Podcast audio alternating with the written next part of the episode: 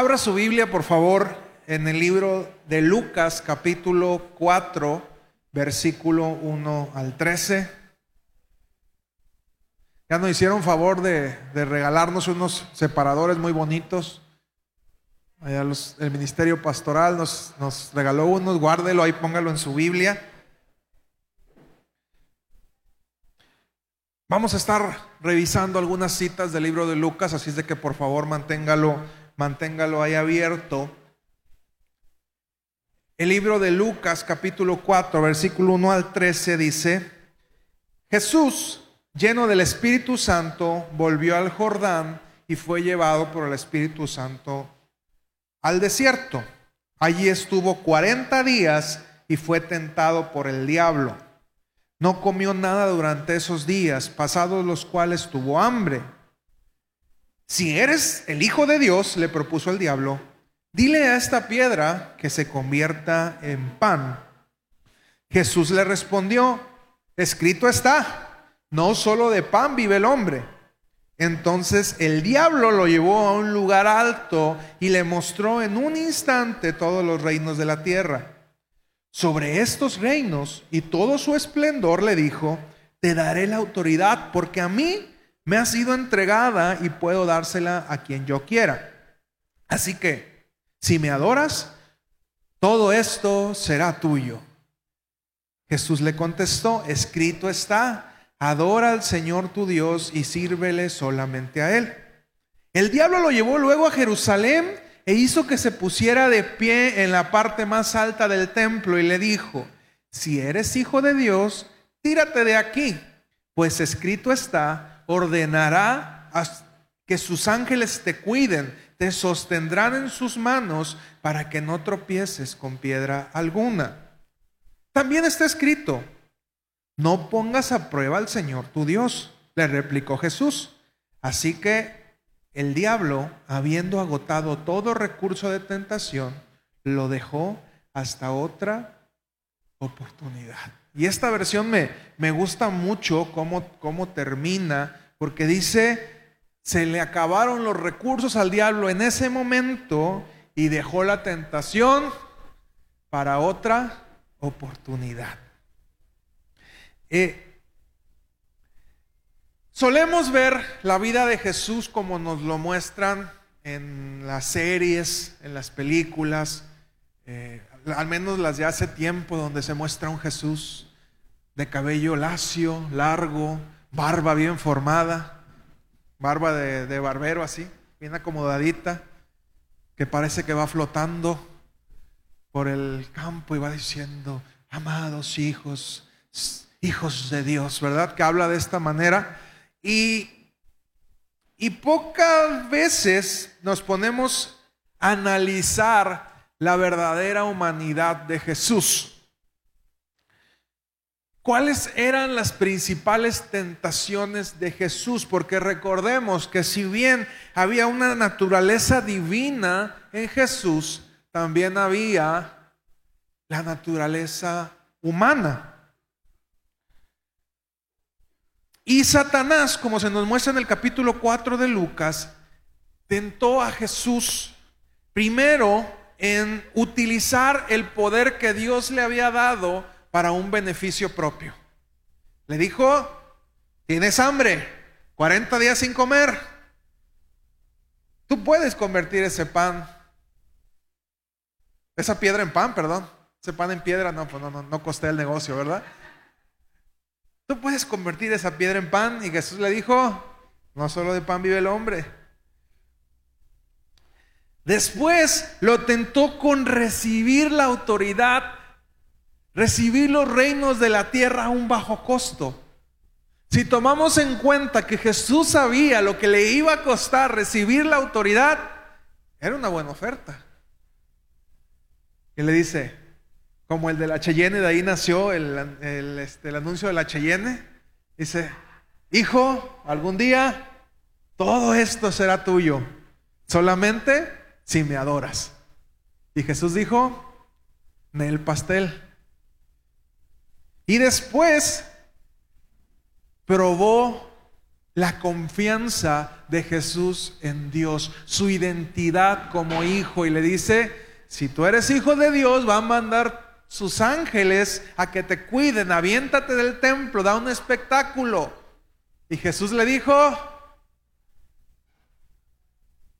no, no tentarás al Señor tu Dios. A todas estas tentaciones Jesús respondió con la palabra. Y pocas veces nos damos cuenta que Jesús sufría tentaciones así como las sufres tú y así como las sufro yo. Abre tu, ahí, regresa poquito a Lucas 2.51. El libro de Lucas capítulo 2, verso 51.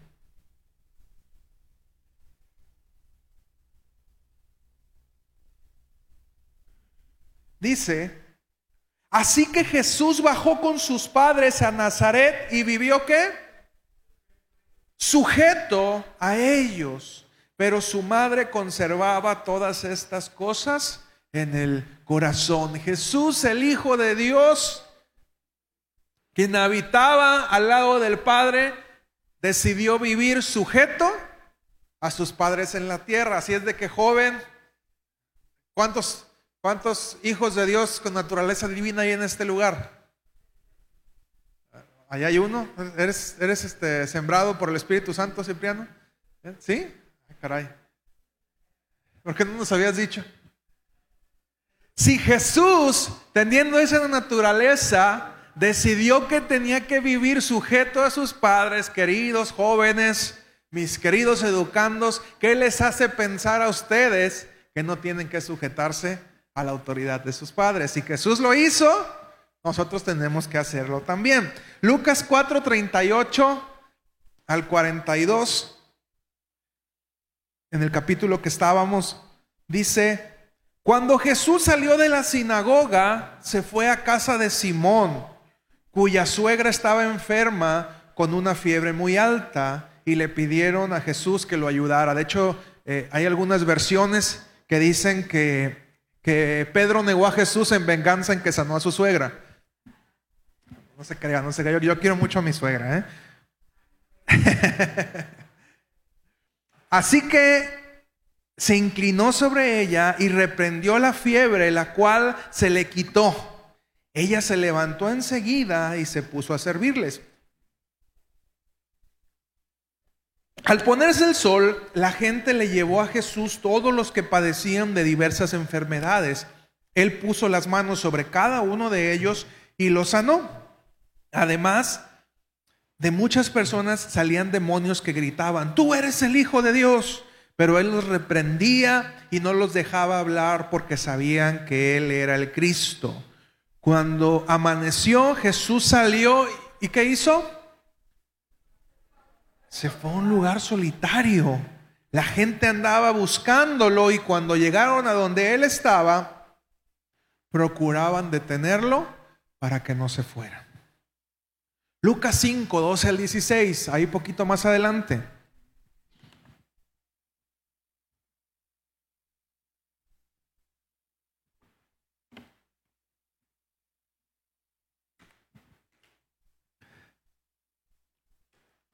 En otra ocasión, cuando Jesús estaba en un pueblo, se presentó un hombre cubierto de lepra. Al ver a Jesús, cayó rostro en tierra y le suplicó, Señor, si quieres, puedes limpiarme. Jesús extendió su mano y tocó al hombre. Sí, quiero, le dijo, queda limpio. Y al instante se le quitó la lepra. No se lo digas a nadie, le ordenó Jesús. Solo ve, preséntate al sacerdote y lleva por tu purificación lo que ordenó Moisés para que sirva de testimonio. Sin embargo, la fama de Jesús se extendía cada vez más, de modo que acudían a él multitudes para oírlo y para que lo sanara de sus enfermedades. Él, por su parte, solía qué? Retirarse a lugares solitarios para orar, para orar. Jesús mostró desde pequeño que le era necesario someterse a sus padres. Una vez comenzando su ministerio, solía alejarse cada vez que las multitudes se agolpaban sobre él. ¿Y esto por qué? Porque obviamente había algo en el corazón de Jesús que lo llamaba a ser rey. Había una tentación en su corazón que lo vemos en el capítulo 4 y vamos viendo cómo Jesús, cada vez que la gente se abalanzaba sobre él para quererlo poner como rey, ¿qué hacía Jesús? Huía. Jesús huía y buscaba la manera de... Nos cuenta la Biblia una ocasión en que agarró un barco y se fue exactamente al otro lado del, lago para que no fueran a buscarlo porque él entendía que aún no era el tiempo para que él tomara esa autoridad. Satanás sabía cuál era la tentación de Jesús, qué es lo que Jesús podía lograr y aún estando en el huerto de Getsemaní, orando, le decía, Señor, por favor, si se puede, aleja de mí esta copa pero que no se haga mi voluntad, sino la tuya. Jesús también pudo haber tenido caminos alternos para no vivir lo que vivió. Jesús también tenía tentaciones y esto es algo que no se nos enseña normalmente. Nos dicen, la tentación de Jesús fue solamente un capítulo, el capítulo 4, pero realmente no fue así. Jesús era humano y Jesús experimentó tentaciones desde que era niño. Nos cuenta Lucas que cuando van y leíamos solamente una parte, va al templo, los papás se van y Jesús se queda en el templo y lo buscan por tres días, lo encuentran ahí los sacerdotes maravillados y le dicen, por favor no nos vuelvas a hacer esto, Jesús. Jesús les dice, ¿No saben que en los negocios de mi padre, en los asuntos de mi padre, es necesario estar? Sin embargo, ¿qué hizo Jesús?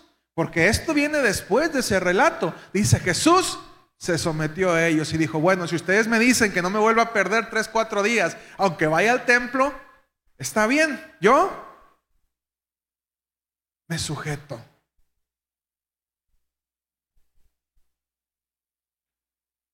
Jesús cada vez que la gente lo buscaba, Jesús huía. Y nos suena raro ver a Jesús de esta manera, pero no olvidemos que también era un ser humano. La tentación continuó durante todo su ministerio. Y te haría esta pregunta, ¿cómo es que manejas tú tus éxitos? ¿Cómo es que manejas tus tentaciones?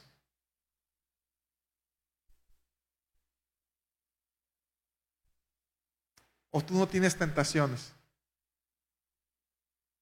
¿Tienes bien identificado qué cosas te causan tentación? Jesús lo tenía bien identificado. Entonces cuando él veía que de repente la multitud se agolpaba y decían, vamos a hacerlo rey porque los judíos estaban deseosos de un Mesías que los liberara de la opresión romana. Y cada vez que los judíos querían ir con Jesús para proclamarlo rey, Jesús qué hacía? Huía porque él tenía bien identificadas cuáles podrían ser las cosas que lo iban a hacer caer.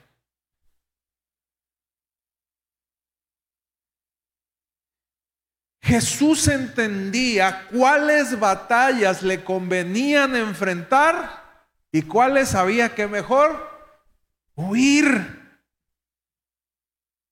¿Tú tienes identificado cuáles batallas te conviene luchar y en cuáles tienes que huir. Ya me estoy enojando con mi esposo, hizo algo que no me parece y voy a decirle hasta de lo que se va a morir. ¿Cree usted que sea correcto?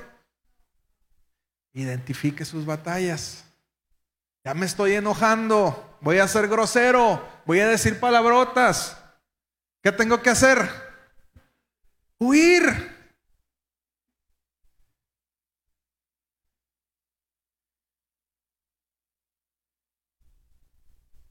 Jesús elegía las situaciones que confrontaba y no tenía miedo, no tenía reparo en huir aquellas que no valían la pena.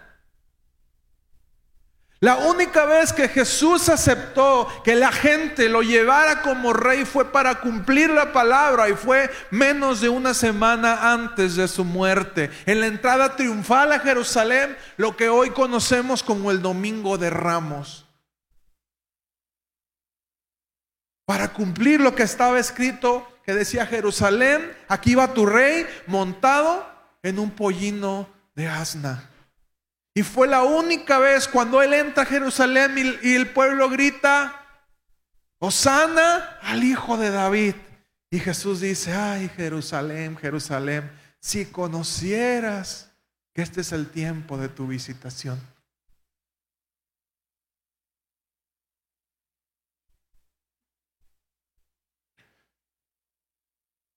Identificas cuáles son aquellas cosas que te representan una tentación. Las tienes claras para saber cuándo tienes que huir en el momento adecuado. ¿Serías capaz de identificar una batalla que no debes y no quieres luchar?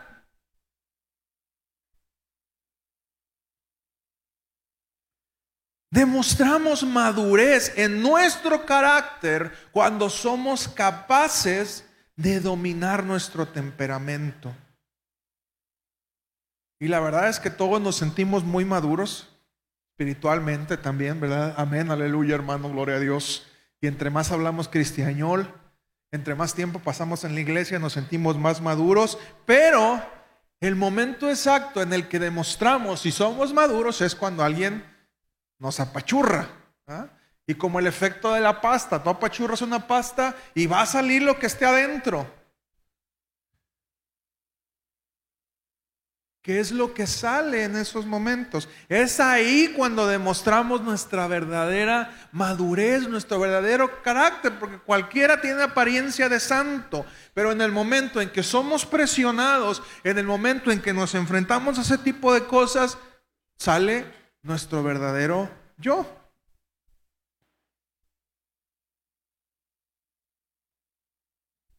Y no solamente nos sacan lo que hay dentro cuando nos hacen enojar, también nos sacan lo que hay adentro cuando nos adulan. Ay, nos dicen, ay, qué bien lo hiciste. sí, es que la gracia del Señor está sobre mí, hermano. ¿eh? Y también ahí demuestra cuando nos llega un dinerito, cuando nos llega un dinero que no esperábamos, ahí demostramos también de qué estamos hechos. Ahí demostramos nuestro carácter, porque nos llega un dinero y parece que nos pica. ¿Y qué hacemos? Corremos a Forum, ¿verdad? Corremos a Forum a ver qué nos gastamos. Y el dinero, quién sabe, se fue, hermano, me lo gasté. Y ahí también demostramos nuestro carácter. Cuando llega una bendición inesperada y luego decimos, Dios, ¿por qué no me bendices? Porque si te lo doy, te lo gastas.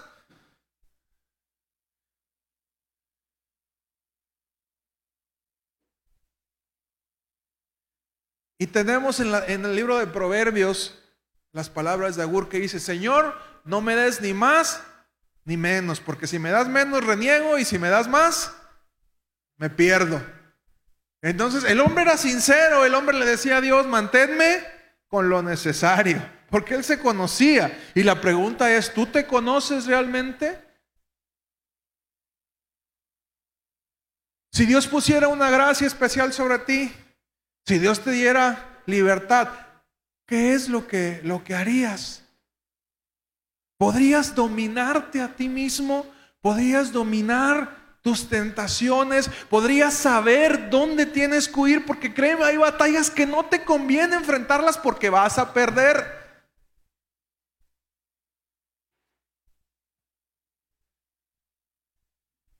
Y como dice el dicho, que dicen que un dicho nunca está mal dicho, más vale decir, aquí corrió que aquí quedó. Y Jesús lo tenía claro. Y si Jesús, siendo el Hijo de Dios, tenía claro cuándo había que huir, ¿Qué te hace pensar a ti, mi querido hermano, que tú no tienes que hacerlo? Es que yo voy a demostrar que tengo el valor para enfrentar esa tentación. No. Proverbios 22, 3.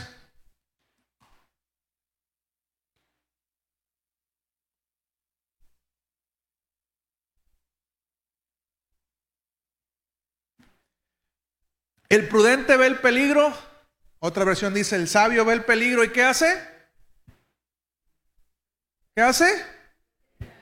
Huye y, y lo evita. El inexperto sigue adelante y sufre las consecuencias. Ay, es que ya me empezó a hablar bonito una muchacha. Pero eres casado, no le hace, nomás somos amigos. ¿Ah? El sabio ve el peligro y, y huye. Lo evita. Segunda de Timoteo 2, 22 al 24.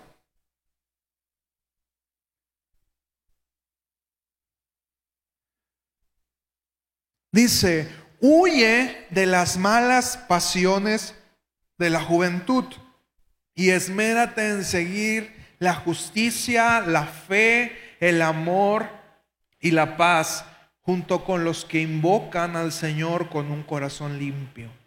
No tengas nada que ver con discusiones necias y sin sentido, pues ya sabes que terminan en pleitos. Y un siervo del Señor no debe andar peleando, más bien debe ser amable con todos, capaz de enseñar y no propenso a irritarse. Si ya sabes, cuando empiezan las discusiones, ¿verdad? Si ya sabes y empiezas ahí con tu esposo, con tu esposa, con tus hijos, no, que tú, no, que yo, que... ¿Para qué? Si ya sabes por experiencia que eso va a terminar mal, espérate, relájate no te digo que no lo platiques, porque es necesario que podamos platicar y llegar a acuerdos. Pero si ya sabes que estás en una situación donde necesariamente vas a salir mal, ¿para qué sigues? ¿Por qué no evitas el peligro como el prudente? Al contrario, dices, no, yo voy y voy a tener razón, y pam, pam, pam, y voy y tan, y no, mis ideas, y ahí estamos, hasta que terminamos con un pleitazo en la familia, con un pleitazo en el matrimonio. Seguimos adelante y sufrimos las consecuencias. Ya nos enojamos, nos dejamos de hablar un mes, salimos mal. Y luego para colmo le echamos la culpa a Dios, ¿verdad? Como Adán. La mujer que me diste. Cuando fuimos nosotros los que decidimos permanecer en el camino y por lo tanto vamos a ser nosotros los que suframos las consecuencias. Te vuelvo a hacer la pregunta, ¿tienes bien claro cuáles son tus tentaciones? ¿Tienes bien en claro de cuáles cosas por ningún motivo debes de quedarte a enfrentarlas?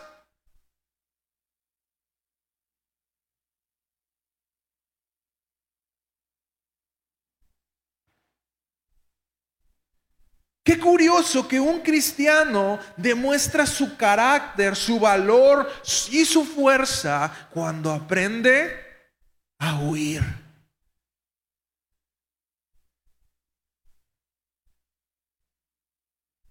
Suena raro, ¿no? Lo repito, qué curioso que un cristiano demuestra su carácter, su valor y su fuerza cuando aprende a huir en las batallas que sabe que no debe de enfrentar. Y te mostraba todo esto porque Jesús nos dio el ejemplo de cómo es que teníamos que enfrentar aquellas situaciones que no era tiempo de que la viviéramos. Empieza el jovencito, la jovencita, se empieza a subir la temperatura, besito, becho, papacho, ¿y qué hacemos? ¿Huimos? No, lo enfrentamos. Déjame sufrir el daño, Señor. ¿eh? Soy materia dispuesta para sufrirlo. ¿eh? y después vivimos las consecuencias.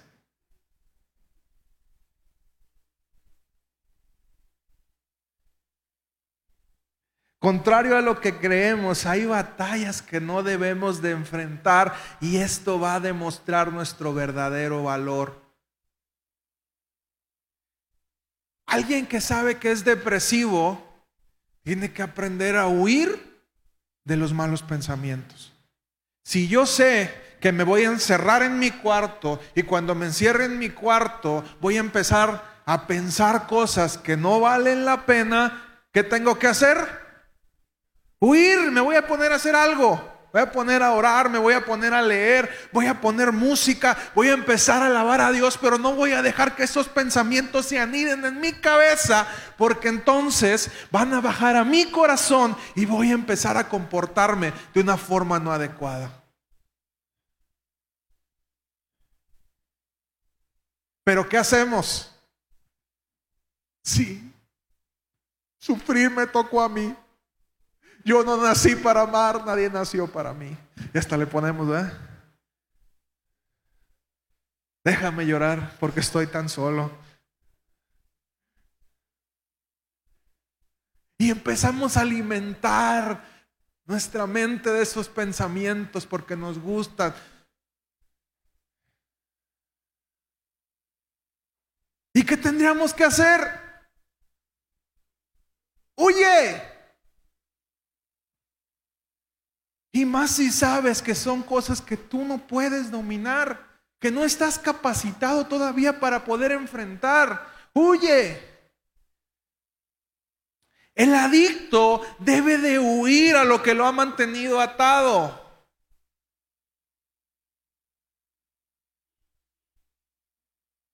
¿Qué es lo que te ha mantenido adicto? Una droga, el alcohol, la Coca-Cola,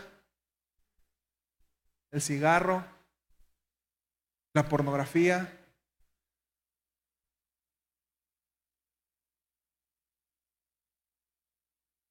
Nada más voy a ver una serie de Netflix. Ahí me dice que trae escenas fuertes, que es para adultos, pero no le hace. Yo soy bien valiente y soy bien fuerte. Maratón, vámonos. ¿Y qué sucede? Caes. ¿Y por qué caíste? Por valiente. Porque camarón que se duerme, se lo lleva la corriente. Y por andar de gallito, lo mataron en el palenque. Ese es, ese es mío.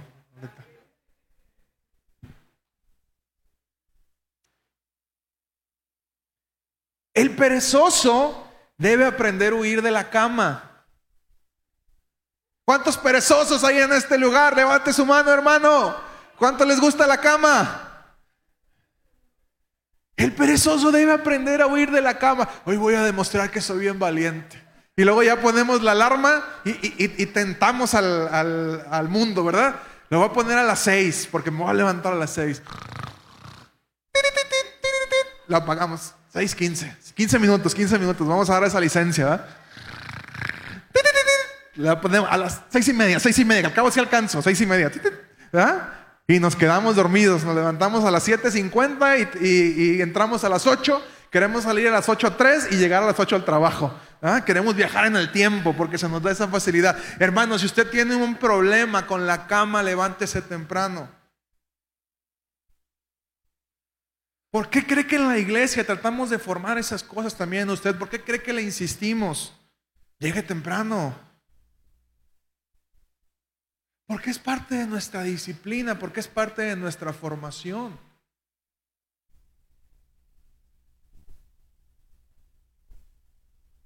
Jesús mismo tenía que huir de ser coronado como rey antes de tiempo a las formas humanas. Si sabes que tienes problemas en el área sexual, no enfrentes las situaciones, huye.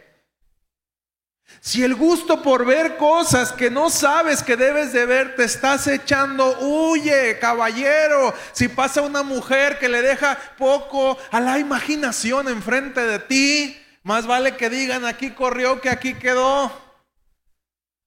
Dicen, la primera vista es la natural, ¿verdad? Entonces, ¿qué hacemos? Miramos de una y fijamente.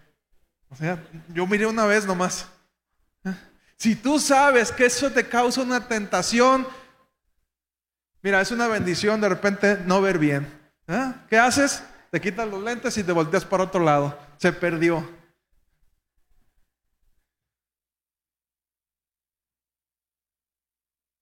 Huye. ¿Por qué? Porque yo no conozco hasta ahorita a un hombre que pase a una mujer enseñando los pechos y las nalgas, perdone las palabras, no conozco a uno y que, y que diga, no, a mí no me causa ninguna tentación, hermano. Yo camino, miro su anatomía. Para mí es una clase de anatomía. Por favor, huye. Porque no es algo que vas a poder vencer. Yo no conozco a un hombre ahorita que pueda vencerlo. ¿O hay alguien aquí? Dígame para que nos dé una clase y pasa a compartir acá al frente. No se puede. Son batallas que no nos conviene enfrentar. Caballeros, no nos conviene enfrentarlas. Aprendamos a huir.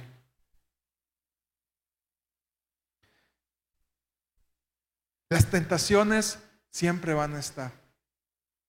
Las tentaciones siempre van a existir, no las podemos cambiar, pero sí podemos decidir a cuáles tentaciones vamos a enfrentar, para cuáles no nos generan ningún conflicto. Usted dice, bueno, pues yo no tengo problema en ciertas o cuáles cosas, las enfrento y no me generan. Está bien, si usted se ha fortalecido en eso, qué bueno, usted le pueden poner un buen pastel enfrente y usted no tiene problemas en verlo. Dice, bueno, pues lo hago a un lado. Yo esta semana me, me discipliné de sabritas, yo soy sabritero. Entonces, de, lunes a viernes, por ahí de las 12, una a la hora de la lombriz, le dicen, se antojan unas sabritas, se antoja algo. Entonces, ahí en el trabajo ya empiezan a correr todos, vamos a la tienda, vamos a traer unas sabritas, vamos a. Y yo, ay, se me paseaba así lo que me decían, ah, mira, unas papitas. Y yo no.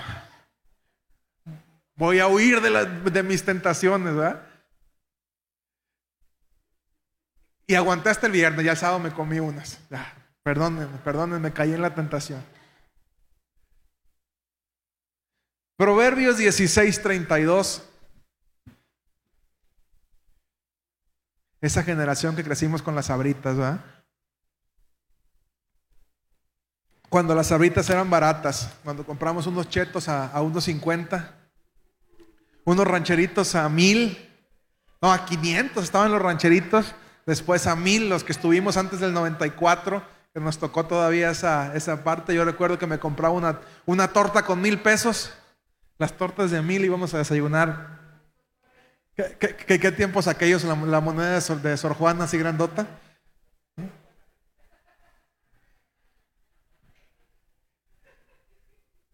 Proverbios 16, 32 dice, más vale ser paciente que valiente valiente, ¿eh? no se me vaya a confundir que decir más vale ser paciente que caliente, ¿verdad? Porque luego ya... El pastor dijo, el pastor dijo, no, no, más vale ser paciente que valiente. Más vale dominarse a sí mismo que conquistar ciudades. Y usted me pueda decir, bueno, pastor, ya me dijo usted eh, todo lo que tenemos que huir, pero por favor explíqueme cómo puedo hacerme fuerte? ¿Cómo puedo convertirme en un huidor profesional? Y la respuesta está en una palabra. Disciplina. Y disciplina no entendamos por tablita. La disciplina genera que usted pueda dominarse a sí mismo. El ayuno es un excelente proveedor de disciplina. ¿Por qué? Porque si usted puede decir que no a necesidades básicas, seguro podrá decirle que no a otras cosas. Nuestras necesidades básicas, ¿cuáles son? Comer, dormir tomar agua, ir al baño, porque también Si lo que entra no sale, se genera un conflicto. Jesús aplicó esta medida. Y mire que solemos usar el ayuno de una forma no adecuada. Nos enseñaron el ayuno de una forma religiosa. Yo voy a ayunar para demostrarle al Señor que estoy sufriendo, que no voy a comer, que se vea demacrado mi rostro, porque llevo dos horas sin comer nada. Y lo queremos usar como una forma de, de apretarle la mano, de hacerle manita de coche a Dios y decirle, ves Señor los sacrificios que hago por ti. Ayuno mal aplicado. Dime qué sacrificio puedes tú hacer para que Dios haga algo por ti. El sacrificio ya se hizo. Así es de que si tú ayunas para hacerle manita de coche a Dios, estás pero que si bien equivocado. Tú no ayunas, Señor, voy a ayunar para que me mandes al novio que te estoy pidiendo. ¿ah? Y creemos que le vamos a hacer. El ayuno es un formador de disciplina. Si usted ayuna de alimentos, si usted ayuna de lo que sea, de cualquier otra cosa, es por bien de usted, no por bien de Dios. A Dios ni le ayuda, ni le afecta que usted ayune. El beneficiado es el que está formando su disciplina. En todo caso, fortalece nuestra percepción hacia Dios, ya que nos forma acerca de nuestros apetitos. Pero cualquier otra cosa que usted pueda aplicar como disciplina, le sirve a su persona. Si usted dice, me voy a levantar todos los días a cierta hora y lo hace, usted comienza a formar una disciplina. ¿Qué mejor disciplina de decir todos los días voy a leer la palabra, voy a leer tres, cuatro capítulos, por religión, no por disciplina? Y usted comienza a dominarse a sí mismo. Cuando usted se disciplina, comienza a dominar sus apetitos. Comienza a formar carácter y a dominar su temperamento, porque su temperamento le dice, tengo hambre. Y usted le dice con su carácter, te aguantas. Pero no nos gusta la disciplina. Y aquí en la iglesia mucho tiempo decíamos, vamos a poner a las, a las 11.15 para empezar a las once y media. Y, y terminamos empezando a las 11.45. Error. Si usted dice una hora, a esa hora tiene que estar. Y aprenda a quitarse las excusas porque somos buenos. Desde que se inventaron las excusas, se acabaron los bendecidos. ¿eh? Usted que usted se la sabe, termínela. Siempre ponemos, ¿por qué llegaste tarde? No, es que yo venía y el tren se me atravesó, en vez de decir, lo siento. ¿Por qué llegaste tarde? Porque no salía a tiempo. Punto.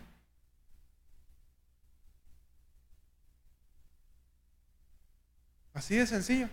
¿Por qué no viniste? No, porque pasó esto. Porque tuve otras prioridades. Perdóname, tuve otras prioridades, no pude atenderlo.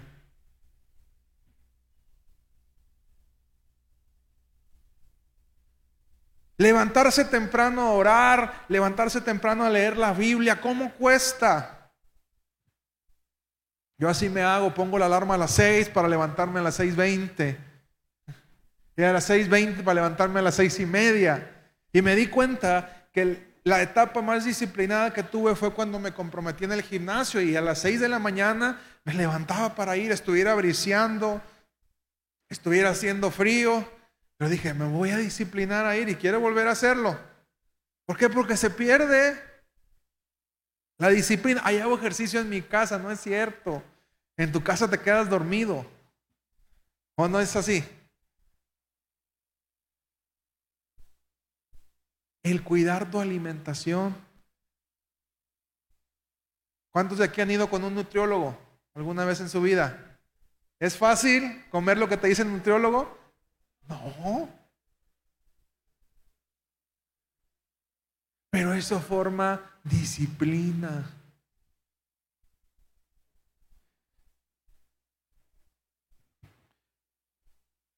¿Por qué creen que a los de la alabanza les decimos lleguen temprano por fastidiarles la vida y no dejarlos dormir? Por formar disciplina. Es parte de nuestra formación como personas. Así es de que la forma en la que usted va a aprender a huir es cuando usted tenga una disciplina, cuando usted identifique cuáles son las áreas en las que usted le batalla y diga, ¿sabes qué? Voy a enfrentar. Y las batallas no se ganan. Ahí mismo dicen que el que suda mucho en el entrenamiento sangra poco en la batalla. ¿Cuánto suda usted en el entrenamiento? Cosas tan sencillas como doblar su cobija. Mi esposa me decía, no, nunca doblas tu cobija. Y, hasta que me dijo, te voy a cobrar 100 pesos por cada vez que yo te doble la cobija. ¿Qué creen que pasó?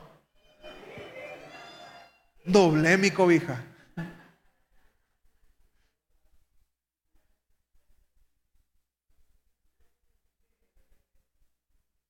disciplina.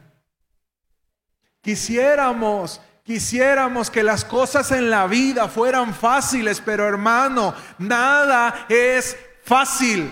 Si a usted le venden algo que es fácil, eso no es cierto. Tómese este té milagroso, un té por la mañana y tendrá abdomen de lavadero. Mentira.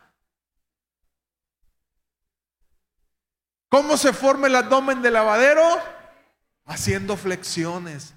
La única forma. ¿Cómo vas a bajar de peso? Con un cocido. Decía, pero de hocico, decía una tía, ¿verdad? Un cocido de hocico y bajas de peso. No hay cosas fáciles.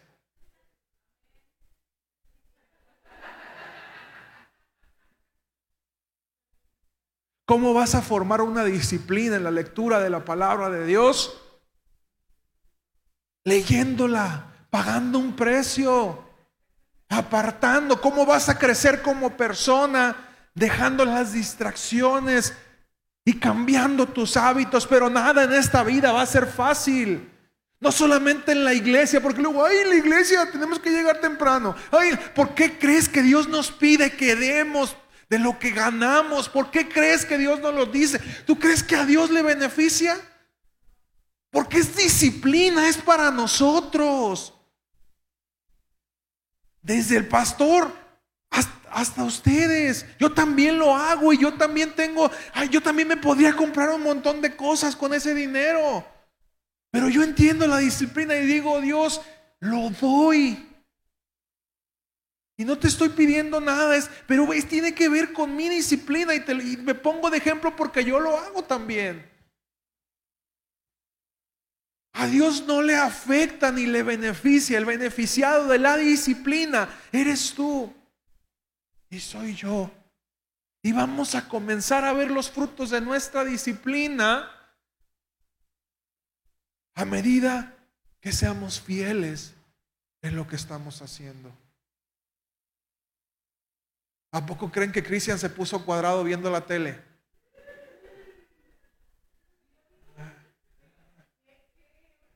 ¿Cuántos kilos bajaste, Cristian? ¿Cuántos kilos has bajado desde que empezaste hasta ahorita?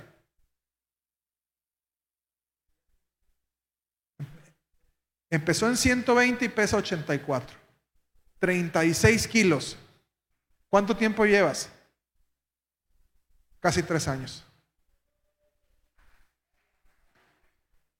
36 kilos en tres años y usted quiere bajar 50 con un té milagroso.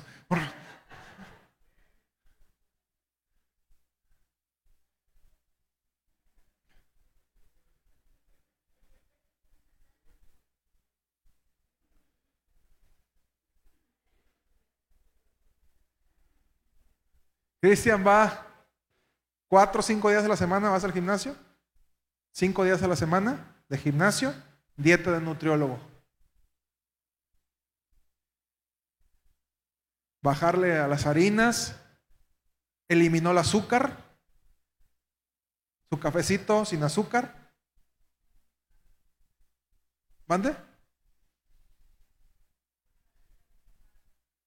Bueno, depende, el abuso del azúcar sí, el abuso del azúcar. ¿Y qué tipo de azúcares? Si comes azúcares naturales, la fruta y todo eso, te hace bien, eso sí come. Pero la azúcar refinada, eliminó el azúcar. ¿Mande?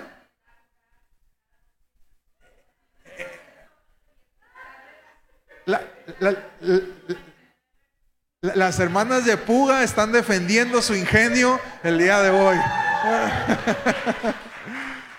Pero vamos a... ¿Quieres bajar de peso? No es mala, pero ¿quieres bajar de peso? E, el abuso con medida, pero si abusas... La...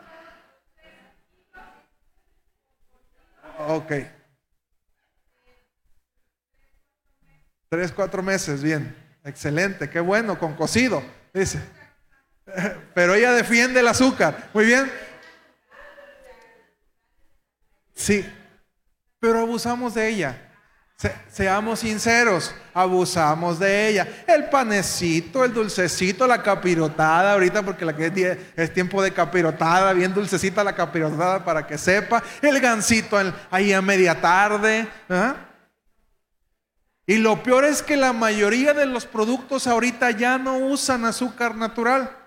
Los refrescos ya no usan azúcar natural. No, que va a ser puro colorante. Ve ahí las, los sellotes, ¿verdad? Y con todo y los sellos nos lo tomamos o nos lo comemos.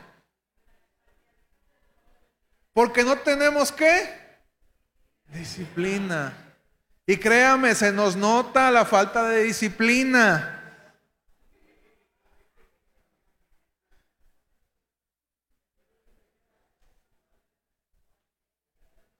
Bien, yo sé que está bueno el, cotorreo, pero no, no, se me pierdan de lo que estamos haciendo. Bien, quiero, quiero pedirte que analices tu vida el día de hoy y que sepas a qué situaciones no has podido huir.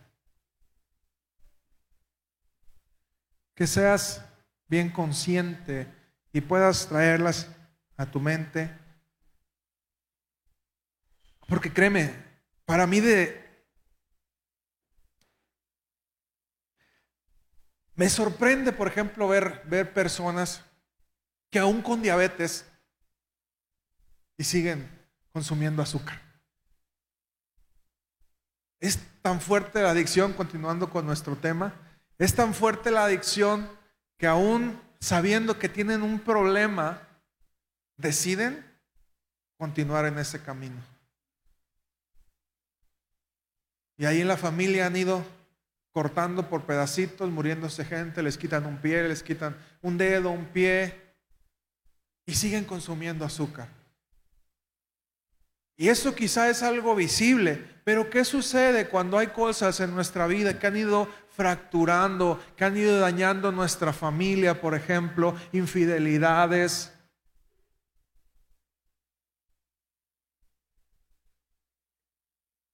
Nuestras groserías, nuestras, nuestras ofensas a partir de las palabras que hablamos. ¿Cuántas cosas eh, seguimos creyendo que las vamos a poder enfrentar? Adicciones, y han estado mutilando nuestra familia, han estado mutilando nuestra persona, hemos estado dañando a quienes más amamos por no saber huir.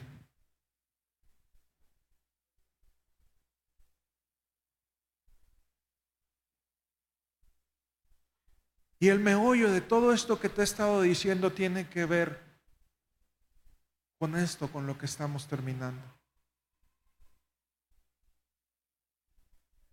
El mal genio que a veces nos cargamos y que termina por destruir nuestra familia, que terminamos por ofender a quien se supone que más amamos.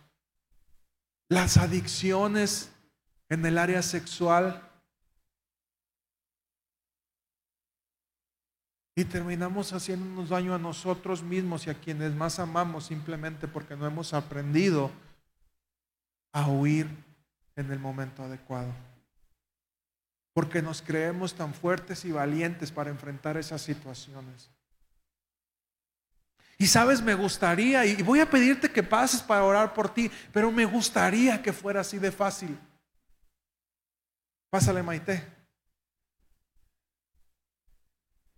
Decirle, en el nombre de Jesús eres libre de toda adicción a comprar y comprar cosas. Ya la balconeé. Me gustaría que así fuera de fácil orar por ti y decir, eres libre. Pero ¿sabes qué? No funciona de esa manera. Gracias, Maite. No funciona de esa manera. No se solucionan las cosas así. Porque luego decimos, vamos a, orar para que las maldiciones generacionales se vayan. Y sí podemos orar y decir, Señor, pero ¿sabes qué? No va a suceder así. Vas a tener que enfrentar la batalla. Y vas a tener que huir, aprender a oír o aprender a vencer. ¿Y cómo vas a vencer? Cuando formes tu disciplina.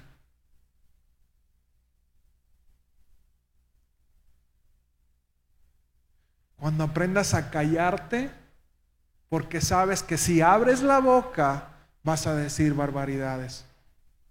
Cuando tengas que cambiar incluso tus amistades, porque son amistades que no te convienen. Cuando tengas que cambiarte incluso de casa, porque sabes que vas a volver al mismo lugar, te vas a encontrar con las mismas personas, con las mismas adicciones, con los mismos vicios.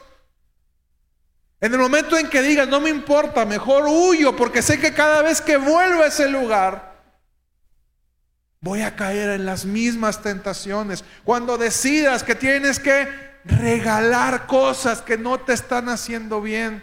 Cuando decidas aprender a dejar cosas en la casa, a dedicar tiempo, porque cómo nos cuesta esa parte. Y digo, nos cuesta porque me incluyo.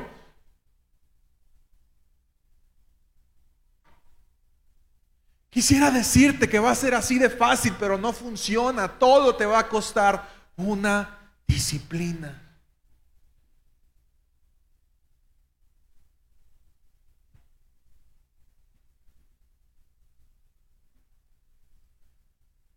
La pregunta es, ¿estás dispuesto?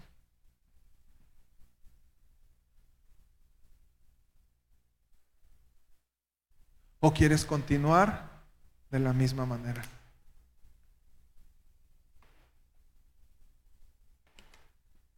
Justificándote a ti mismo, justificándote a ti mismo de las cosas que haces. ¿Y por qué le gritaste a tu marido? Porque él me hizo enojar.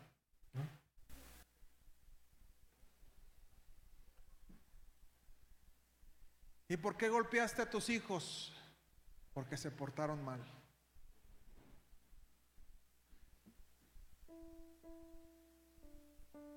¿Y por qué ofendiste a una persona? Porque me provocó.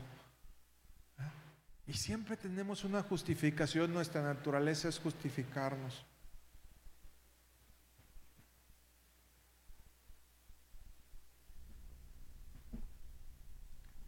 ¿Estás dispuesto a formar en ti una disciplina?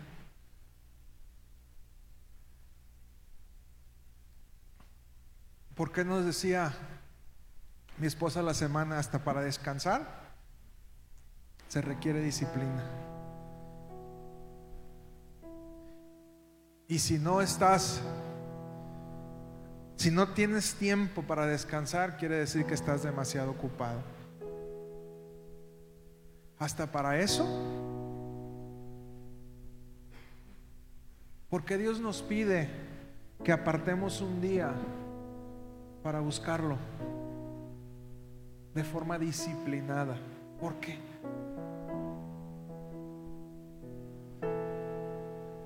pero es como el como el, el alarma, ¿verdad? Dios nos dice que lo hagamos y ya voy, ya voy la siguiente semana, hoy no voy a ir. Ya voy la siguiente semana, hoy no voy a ir. Y pasa un mes, dos meses, no nos dimos cuenta que no fuimos en dos meses, ¿verdad? ¿Por qué? Porque nos acostumbramos ya. Y eso también requiere disciplina.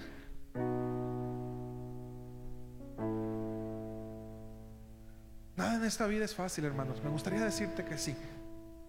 Pero nada en esta vida es fácil. Ni de cristiano, ni de no cristiano. ¿Quieres alcanzar éxito en, en el mundo? ¿Quieres alcanzar el éxito en, en los negocios? ¿Cómo es? Con disciplina. ¿Quieres ser muy bueno en lo que haces? ¿Qué se requiere? Disciplina. ¿Quieres aprender un oficio hasta que te conviertas excelente? Ser excelente en eso, ¿qué se requiere? Disciplina. Algunos tendrán más talento que otros. Algunos se les facilitarán más unas cosas que a otros. Eso es obvio. Pero yo conozco a mucha gente talentosa, pero sin disciplina, que desperdició los dones que Dios le había dado. Así es de que el hecho que no seamos parte de esas estadísticas no va a depender de Dios porque Dios ya puso su parte en nosotros. Dios ya nos dio los dones, nos dio los talentos, nos dio las herramientas. Solamente nos pide que nosotros pongamos disciplina. ¿Cómo vas a formar tu disciplina?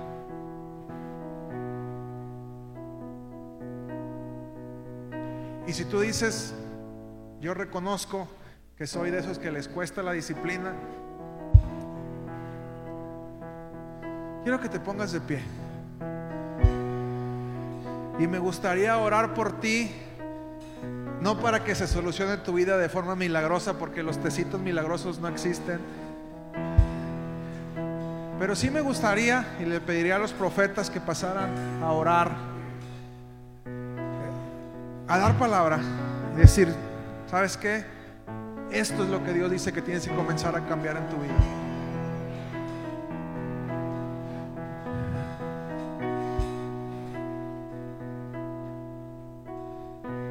Si tú eres esa persona, pásale por favor. Queremos orar por ti.